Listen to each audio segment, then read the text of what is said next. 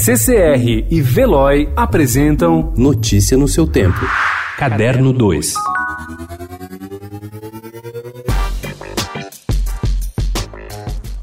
Quando desembarcou em São Paulo, a jovem Regina Braga observou a cidade com um pouco de receio, algo que se confundia com fascinação. A mineira deixou o presidente Prudente no interior de São Paulo para estudar na capital e deitar raízes. Nesta quinta, ela estreia São Paulo, no Teatro Unimed, em São Paulo, espetáculo que nasceu no dia em que Regina pisou aqui pela primeira vez. Com textos de Alcântara Machado, Drauzio Varela e José de Anchieta, Regina Braga reúne poesia e música em São Paulo.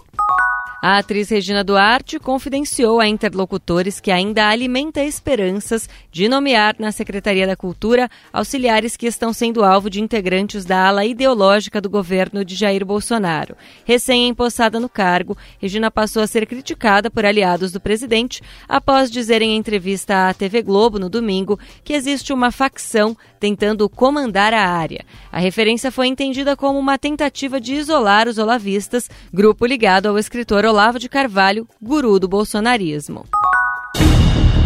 This country is at war with itself. Vietnam, the oppression of black people in America. It's the same disgusting racism. The revolution needs movie stars.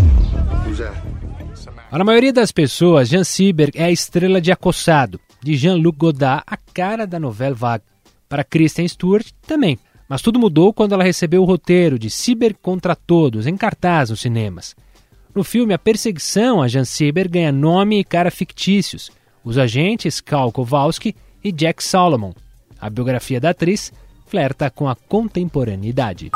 Ex-produtor de cinema e ex-magnata de Hollywood, Harvey Weinstein, foi condenado a 23 anos de prisão.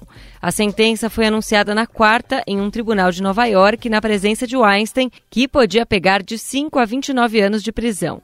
Aos 67 anos, Weinstein foi condenado por estupro e agressão sexual em 24 de fevereiro, quando passou mal após o julgamento, apresentando uma alta alarmante na pressão arterial, além de palpitações, segundo seus advogados. Notícia no seu tempo. Oferecimento CCR e Veloy.